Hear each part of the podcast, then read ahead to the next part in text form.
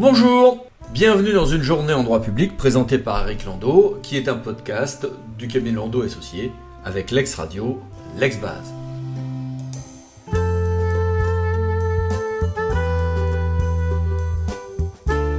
Il y a eu toute une saga euh, de euh, décisions Paris Tennis et euh, le 2 décembre 2022, le Conseil d'État par deux décisions nous disait que quand je suis avec une occupation domaniale, même quand je n'ai pas des règles de concurrence et de publicité à mettre au titre des marchés, au titre des DSP ou au titre d'une activité pour l'essentiel économique, si l'accès à ce domaine public donne lieu à une faible disponibilité, alors il faut mettre en concurrence.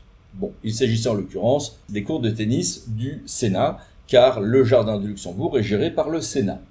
Bien, plutôt que de s'embringuer dans une mise en concurrence ad hoc qui semble permise par ces décisions du 2 décembre, le, le Sénat a préféré en rester à l'univers plus cadré des concessions de services.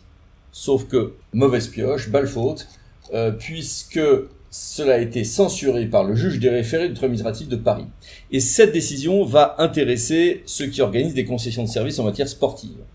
Car le Sénat avait autorisé les candidats à prévoir des formalités et des modalités pardon, très différentes d'organisation de l'activité tennistique. Dès lors, la qualité pour les usagers des terrains de tennis étant un des critères d'attribution, dès lors on ne pouvait plus comparer la qualité entre les offres, d'où la censure par le TA, le juge des référés du TA de Paris.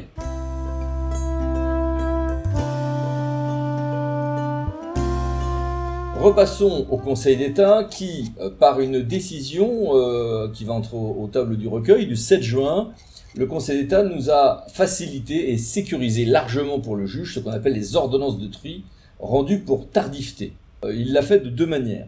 D'abord, en posant qu'une ordonnance de rejet faite par donc, le juge administratif peut être faite en cas de tardifté certaine, même sans attendre la production d'un mémoire complémentaire annoncé dans l'arquette ni même mettre en demeure leur requérant de produire euh, le dit mémoire complémentaire. Bon.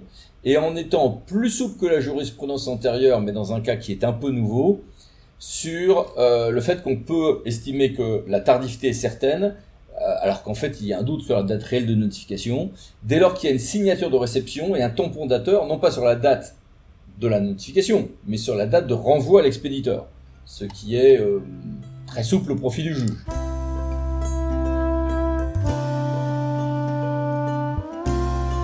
Le juge administratif, mais cette fois-ci le théâtre de Poitiers, a rendu une nouvelle décision intéressante le 6 juin euh, sur euh, le fait que pour les arrêtés préfectoraux en matière d'ouverture, de fermeture au moins une fois par semaine pour les boulangeries, eh bien, il doit y avoir une majorité indiscutable, y compris pour les demandes d'abrogation futures, qui ne peuvent être donc refusées s'il n'y a pas une majorité indiscutable.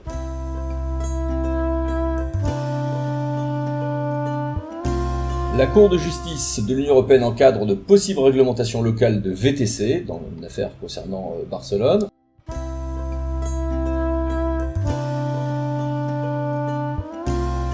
Le Conseil d'État, le 7 juin, dans une autre décision, a rendu euh, donc euh, un arrêt qui a fait beaucoup parler de lui.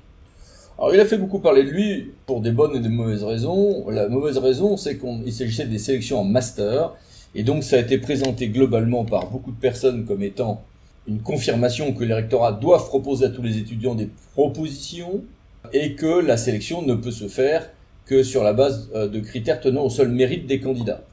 Ce à quoi d'autres disent que finalement ça reste quand même un rejet de la QPC en ce sens et que ces confirmations du juge ne sont pas novatrices, c'est des choses qu'on savait. Euh, à chacun de, de trancher.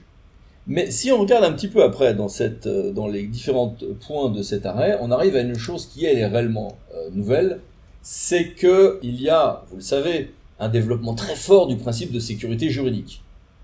Soit euh, pour les délais de recours, c'est le fameux exabage, soit sur le fait que quand je vais faire un changement juridique important, je devrais prévoir des délais, voire des mesures transitoires. C'est notamment l'affaire KPMG de 2006. Oui, mais dans quel cadre ai-je droit à ce principe de sécurité juridique? Eh bien, et c'est nouveau, le Conseil d'État nous dit qu'il n'y a application utilité à invoquer le principe de sécurité juridique que s'il y a atteinte à des situations légalement acquises ou à des effets qui peuvent légitimement en être attendus. On avait déjà une décision du Conseil constitutionnel, 21 euh, janvier 2016, 2015-727 DC, qui allait un peu dans ce sens-là, mais là c'est vraiment euh, nouveau cette fois-ci.